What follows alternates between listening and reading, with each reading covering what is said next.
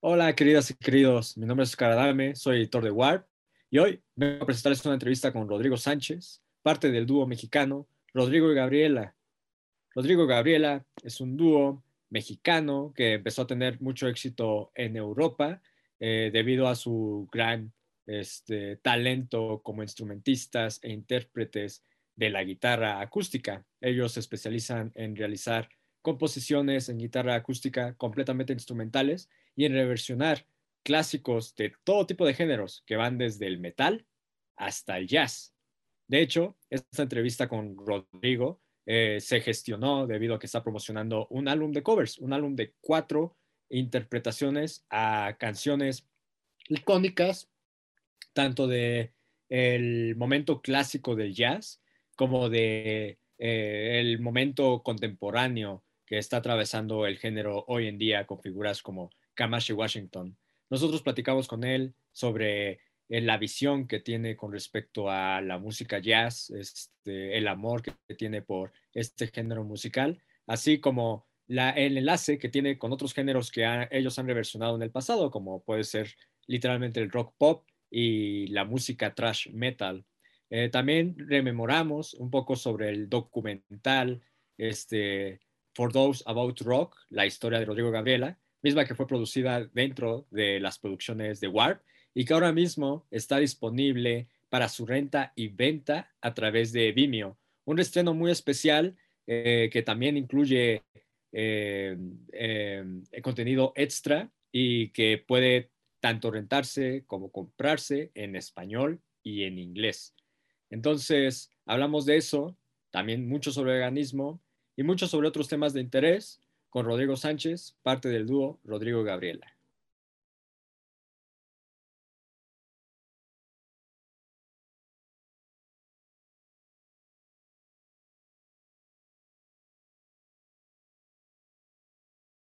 Qué gusto volverte a ver, ¿cómo has estado? Pues bien, aquí este, en el estudio.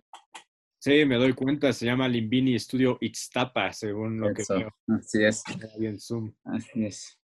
Andas trabajando. ¿Cómo estás? Está bien, gracias. Todo tranquilo. No ha estado tan pesada la pandemia como pudo haber sido. Por lo menos en cuestión de salud, pero psicológicamente sí ha estado duro ¿eh? estar encerrado. Sí, claro, claro. ¿No has estado muy encerrado también? Pues sí, la verdad, pues digo, para lo que estamos acostumbrados, sí. Pero aquí en Ixtapa, la verdad es que se ha vivido bastante, eh, pues muy, muy tranquilo, la, comparado con muchas amistades que tengo, este, sobre todo en Europa, que está todavía peor que en Estados Unidos. Este, sí está muy, muy tranquilo, la verdad. Eh, como hay mucho espacio, hay poca gente, es un destino con, este, de temporadas, entonces cuando estaba el pic así de la pandemia, la verdad es que había muy poca gente, entonces, o sea, nunca se prohibieron las, o sea, nunca hubo toques de queda, ni mucho menos, ni, pues estuvo muy tranquilo y todo el mundo como que atacó las normas relativamente pronto. Claro. Entonces, la única onda que sentía era pues entrar a los lugares con la mascarilla y eso, pero la verdad es que se ha sentido mucho, mucho, muy, muy tranquilo. No, que también estás rodeado de naturaleza ya, ¿no? Sí, exactamente, sí, sí, sí, o sea, podemos caminar. Cerraron las playas por un par de meses, pero las volvieron a abrir y, y la verdad es que está muy, muy tranquilo. No sé, o sea, por ejemplo, Cancún yo creo que hubiera sido diferente, ¿no? Pero aquí es muy tranquilo. Claro, sí, o Yucatán, ¿no? Que prácticamente tuvo como episodios enormes debido a las fiestas, debido a... Exactamente, sí. Yes. Destinos distintos. Allá se va a relajarse. Exactamente. Oye, este, con respecto a este nuevo EP que estás promocionando, Jazz EP, este, nació igual del tiempo que tuvieron en cuarentena, de no turear. Sí, pues sí, es que hicimos un buen de cosas en ese tiempo. Entonces, este, eh, la verdad es que no fue, no fue un plan, o sea, no estuvo así que digamos, ah, vamos a hacer un, un jazz EP o La verdad es que grabamos un buen de cosas y empezamos a hacer esa, empezamos de hecho con Limbus, la rola más difícil, pero la verdad es que la queríamos hacer un poco como, no teníamos plan, nada más porque no teníamos nada que hacer, las cosas, esa fue el, y una vez que salió, eh, pues ya eh, se lo mandamos a nuestro manager y ese güey ya dijo, no, pues está chingón que, que, lo saquemos, ¿no? Estaría bien que, que hagamos un, EP, pero ya habíamos grabado también Oblivion es, eh, y separadamente, pero sin Vicente. Y entonces le, hablamos a Vicente para que... Y así como que se fue dando. Luego ya la última, que más decir, ya fue para completar el, ahora sí que la idea del, del EP. Este, y la verdad es que, bueno, fue una cosa que se dio eh, y además como que también queríamos ser como el espejo de lo que habíamos hecho antes con el, el EP de metal. Claro. Que ah, entonces, este, se nos hizo interesante la idea. Y ahorita, de hecho, va a salir una versión en vinil de los dos este, juntos. O sea, el metal y el jazz. Y con una portada diferente y todo. el lado A es metal y el lado B es jazz. Ajá, exactamente. Está interesante porque, pues justamente, yo no diría que son géneros polares, de hecho, siento que el metal tiene, bueno, ha tenido ondas jazzísticas progresivas muy importantes en, varios géneros, incluyendo un par de covers de los que ustedes interpretan. Pero pues normalmente en el imaginario sí los tenemos como, tal vez no como géneros distintos, pero sí como públicos polares, ¿no? Sí, exactamente, eso sí, públicos y, y escenarios muy, muy, muy diferentes donde la gente en general sí lo percibe eh, así como tú dices, de una manera muy distinta, pero musicalmente hablando, pues, pues no, no, bueno, sí es muy diferente, pero, eh, pero entendemos, o sea, nos podemos como que comprender. Generalmente a los metaleros nos gusta el jazz, ¿sabes? Porque estamos muy clavados en la música, sobre todo los que tocamos. Claro. Y viceversa.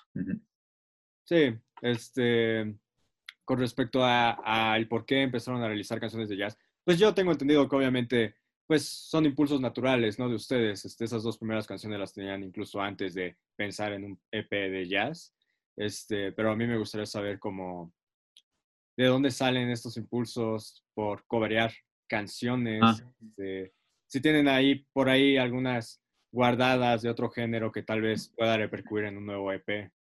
Sí, correcto, sí, sí. Eh, este, mira, ¿de dónde salen los impulsos? De que nos gusta, somos muy abiertos musicalmente hablando, ¿no? Entonces, este, y con los años, mientras más cacahuilos nos, nos volvemos, este, todavía más abiertos somos. Entonces, este, qué chido. porque te aburres de oír lo mismo, ¿no? Entonces, entonces este, somos muy abiertos y nos gusta tocar de todo. Em, y como instrumentalistas, igual si, si cantáramos, nosotros mismos nos pondríamos como que unas barreras más, em, eh, más evidentes en cuanto a hasta qué, qué tan lejos podemos llegar, pero al ser instrumentalistas, eh, como que sí, no, no, vemos dónde hay barreras. Entonces, em, ahí eh, lo mismo hicimos con, con, música clásica. Tenemos dos piezas de música clásica grabadas que están poca madre. La verdad, ese sí me emociona más porque hay una, hay una pieza de Mozart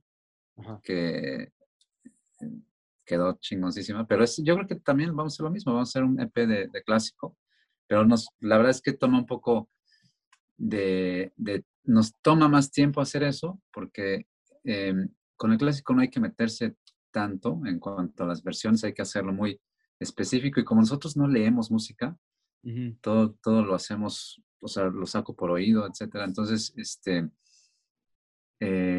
está quedando, está, está, muy chido. Yo creo que sí lo vamos a hacer en un futuro, no es algo que vamos a hacer ya en, los próximos tres meses, pero ya quedó, ya, ya está la semilla ahí, especialmente por, por el primer track que hicimos, el, de Mozart, que está increíble.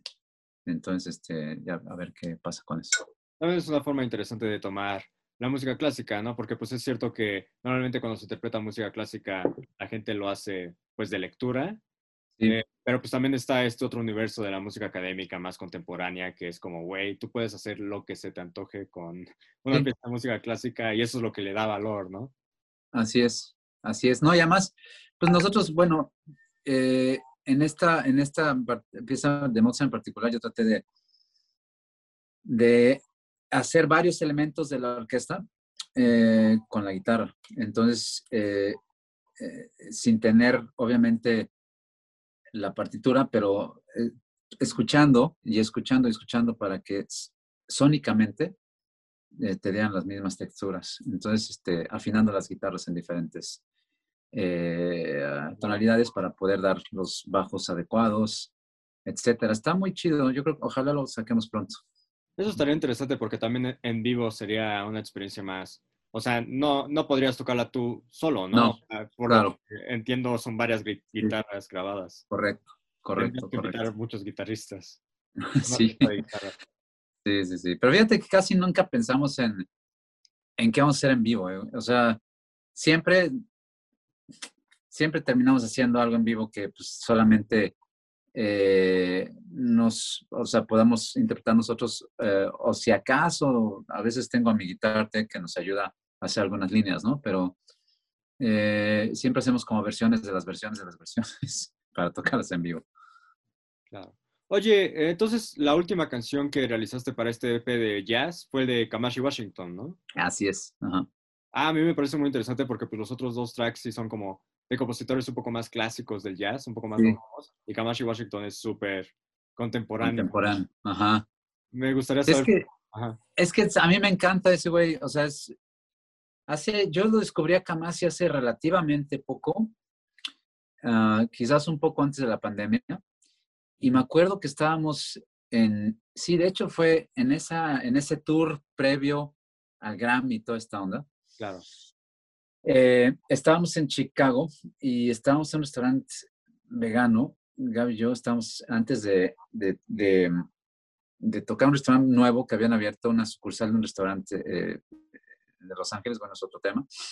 Entonces fuimos a visitarlo y, y estaba una rola de Kamasi y dije, esta pinche rola ya la, he oído muchas veces, ¿quién es? Entonces dije, ah, es Kamasi, claro. Yo ya había tenido, ya había escuchado algo de él y le dije, un día vamos a hacer esta rola, ¿no? Era esa, ¿no? La, la, la Street Fighter más.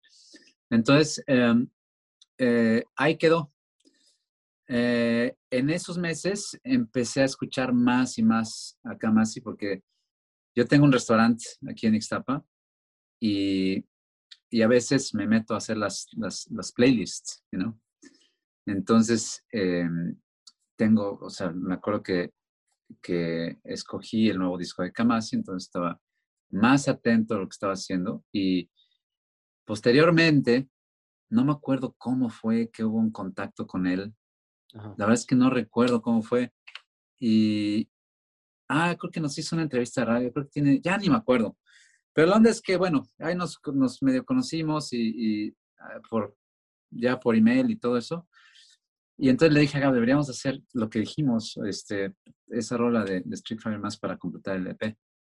Y, y luego ya se lo enseñamos y, dijo, ah, qué chido. Entonces, este, le, le, le gustó mucho y pues era perfecto, porque como tú dices, los dos primeros eh, temas, mucho más eh, enfocado en lo más contemporáneo, digo, en lo más clásico.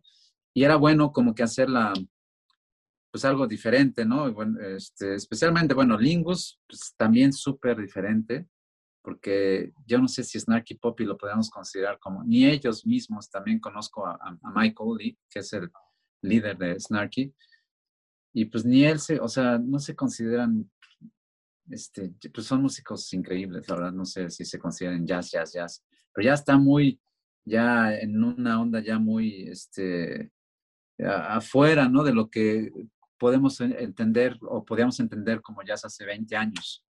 Pero ya si hay tantos géneros, la verdad que ya como que ya suena hasta un poco anti- anticuado el término, ¿no?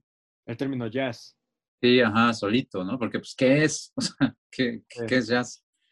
¿No? Es- entonces, este, pero bueno, es como la gente puede tener una referencia, a final de cuentas, pues hay que siempre... El tipo de instrumento. tipo Sí, exactamente. Oye, dijiste que tienes un restaurante y que tú colocas, bueno, que tú le metes mano a la playlist, ¿no? Que es como una de Ajá. tus mejores. Supongo que esa también es una de las razones por las cuales tienes que estar tan actualizado, ¿no? En parte. Lo que Pues sí, la verdad sí, ¿eh? Y además tengo una chava ahí que me ayuda a que es, much, que es más joven. Entonces, ella sí como que pone cosas este, más, más hipsters. Pero es que en un restaurante pues, tienes que hacer muchas pl- playlists, porque depende de la hora, ¿no? Y depende de... Entonces, este, el restaurante es un restaurante pues bastante eh, acce- accesible para todo tipo de gente, pero eh, pues sí está muy enfocado. Digo, no, no ponemos a Slayer, ¿no? Eso sí, no, no, como que no va. Sí. Pero sí ponemos desde, desde algunos play, eh, radios que se tocan en, en- cualquiera de estas eh, plataformas Spotify desde, desde radios como de Camasio, de, de Miles Davis, o podemos poner el radio de Casabian, ¿no? Que también como que, que aguanta vara dependiendo la hora y todo ese rollo. Pero entonces hay una chava ahí que me ayuda a hacer toda esta onda. Oye, ustedes son veganos, ¿no? Sí, claro. Y este restaurante es vegano, me imagino. Súper vegano. Y estoy abriendo el segundo, o sea, la primera sucursal en San Miguel de Allende. Ah, qué en padre. tres- en do- dos meses va a estar abierto ya. Ujú. ¿Cómo se llaman los restaurantes? Yo no tenía idea de eso. Se llama La Raíz de la Tierra, se llama. La Raíz de la Tierra. Ajá. ¿Y, ¿Y cómo te ha ido con eso? O sea, sí ha sido como un proyecto pasional que, que te ha rendido muchos frutos. Está súper chido, sí, pues, porque para, para empezar es una contribución que, eso es, así es como yo lo veo, ¿no? Es una contribución que hago al lugar, eh, precisamente para, para también recordar mis principios, porque soy vegano, evidentemente, pero este, es una contribución una propuesta muy nueva que no hay aquí. Eh, y, y al final de cuentas, pues está muy, muy divertido, a mí, pa- también para mí, porque pues, si no, yo dónde comería. No, y Gab- Gabriela tiene otro proyecto también, sí, igual mío está en, en, en Ixtapa y Gabriela tiene otro proyecto en Sigua, pero ese, el proyecto de Gabe es- también tiene un restaurante, pero es más como una cooperativa, es diferente. Pero el mío sí es restaurante, restaurante. Este, y, y, y ese lo, lo corre, realmente la administradora de todo este rollo es, es mi, es mi chava, se llama Fernanda, y ella, ella realmente es la que corre el restaurante y, y bueno, estamos con la idea de abrir sucursales. Yo creo que, bueno, lo de San Miguel en tres meses y hay, un, hay una playa aquí a 40 minutos que vamos a Larita y vamos a abrir también uno ahí también en cuatro meses. Entonces estamos tratando de hacer algunas sucursales para que la misma idea es un, es un proyecto padre donde hay libros, donde hay música chida, donde hay, este, eh, en- aquí teníamos, también vendíamos viniles. Eh, ya desde la pandemia como que cambiamos un poquito allá, pero pues la verdad es que está muy divertido y este es un ambiente muy relajado y se come rico, es como para transiciones, para la gente que, que piensa que vegano está medio raro, pero se pueden atascar de hamburguesas y todo igual. Ah, qué padre. No, ya expandiendo tu imperio. Y está muy padre justamente porque encontrar restaurantes veganos es luego un, un dolor Sí. Aunque cada, cada vez hay más y más, ¿eh? pero este, sí, sobre todo en la Ciudad de México, no sé dónde. ¿Tú estás ahorita en la Ciudad de México? Bueno, estoy en el Estado de México. Pero En el Estado de México, bueno, pues la ciudad no manches, cada vez que voy, sea, hay más y más y más, pero, pero bueno, qué, qué bien. Así va la onda.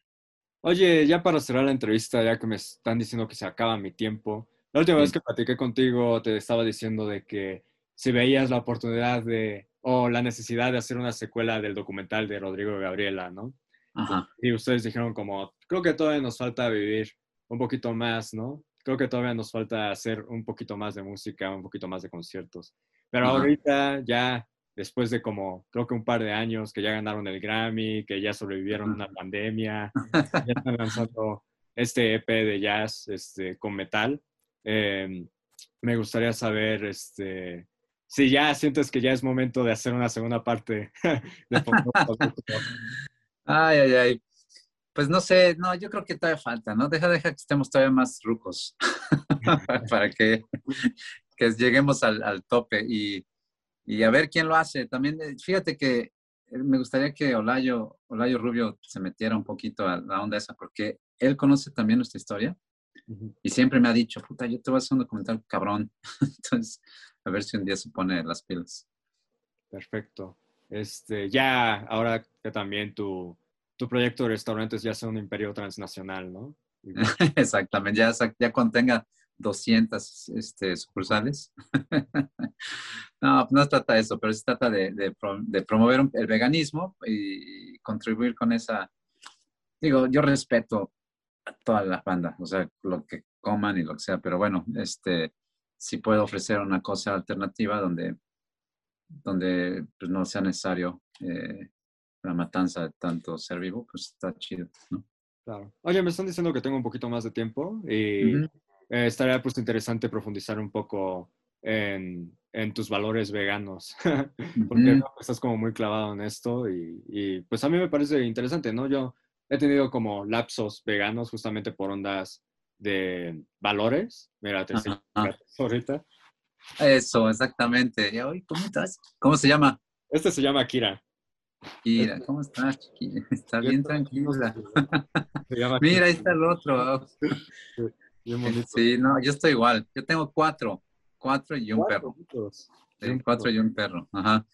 Sí, y Gabriela ahí en su, Gabriel Gab tiene dos aquí en su casa y, y, este y tiene en la, en la cooperativa es como un, un rescue house y, y tiene 16 gatos ahí también. este, Órale, para- qué padre. Eso, no- eso Sí. está súper padre también. Pues es que mira, este, son, o sea, Gab es mucho más activista Ujú.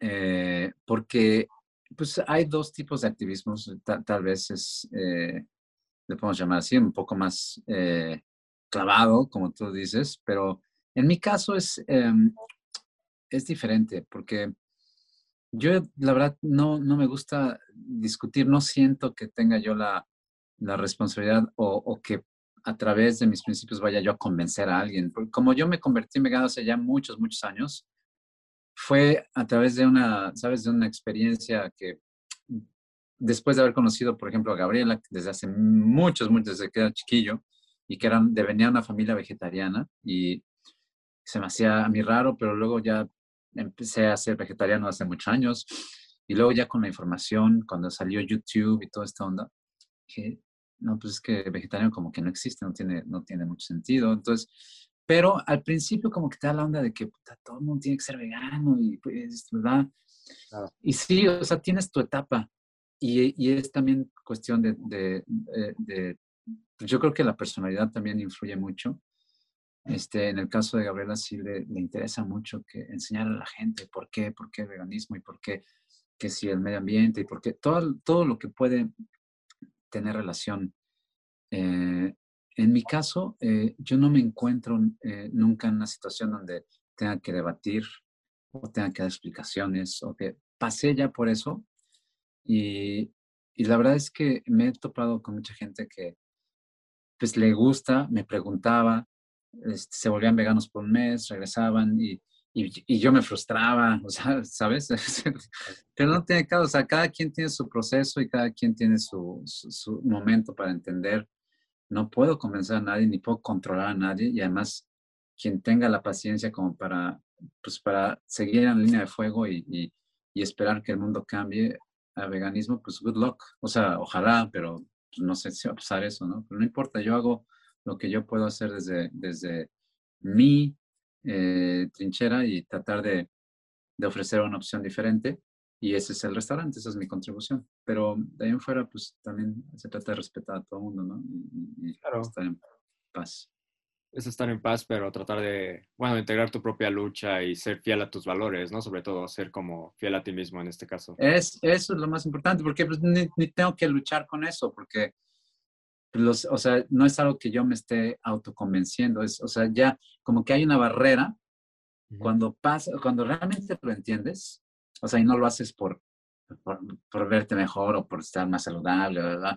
O sea, el Claro. veganismo es, en mi caso, es precisamente porque entiendo que no, o sea, a mí me encantan los animales, o sea, entonces yo tengo así, yo veo a mi gato y veo a una vaca igual, ¿no? Claro. Entonces yo no, no, o sea, no puedo ver la diferencia. Entonces, digo, si, si hay gente que piensa que a huevo la vaca es... Las creencias que le quieras poner, que hay miles, güey. O sea, pues, o sea, ¿qué puedo hacer, güey? Yo me voy a frustrar si no, si, si no lo convenzo. Y entonces sí, pues hay, hay un tipo de, de activismo donde, puta, hay que enseñar a la gente. Y sí, mucha gente sí despierta, mucha gente sí, sí, sí entiende. Pero yo, yo siento que ese es un llamado muy personal y que si es que la cosa tiene que ser así para el futuro de la humanidad, va a pasar. Va a pasar naturalmente y a todo mundo, a toda gente le va a llegar en su momento. Pero eh, con- convencerlo sí se me hace como muy, como si te tratara de convencer de una religión. Tampoco. O sea, no, no lo haría. Estoy de acuerdo. Este, y pues yo siempre he estado pensando, ahorita que estabas hablando de que si llega el desarrollo, pues va a llegar, ¿no? Pues siempre he estado pensando últimamente en que, pues obviamente todos los desarrollos tecnológicos, todos los desarrollos humanos tienen que ir de la mano de un tipo de ambientalismo, ¿no? O sea, un desarrollo que no es eh, ambientalmente sustentable, este, pues no puede ser ya un desarrollo, ¿no? Ahorita lo estamos viendo con el Bitcoin y todas esas ondas de criptomonedas y de NFTs que están cayendo muchísimo su valor porque la gente se dio cuenta de que pues es muy malo para el medio ambiente. Es muy interesante eso también. Sí, sí, sí. Este, y, o sea, la verdad es que a veces meterte en esa, en esa onda, eh, a veces eh, te lleva a, a, debates más filosóficos que otra cosa, porque ya cuando, cuando yo me pongo a discutir muy bien, me doy cuenta que mi visión es, o, mi approach, como se dice en español, pero es un poquito más, eh, como le llaman ahora, que está un poco de moda, pero es no dualista el pedo, ¿no? Entonces ya se, se, se pone muy filosófico la, la, situación y, y, como una plática está padre, pero para debatir, la verdad yo soy anti-debate, o sea, no, no, siento que es una pérdida de tiempo, o sea, porque me, me ¿Sabes? Sí, o sea, si, si quieres eso, pues ya, o sea, porque no me quiero frustrar yo, ni te voy a convencer, ni te quiero controlar.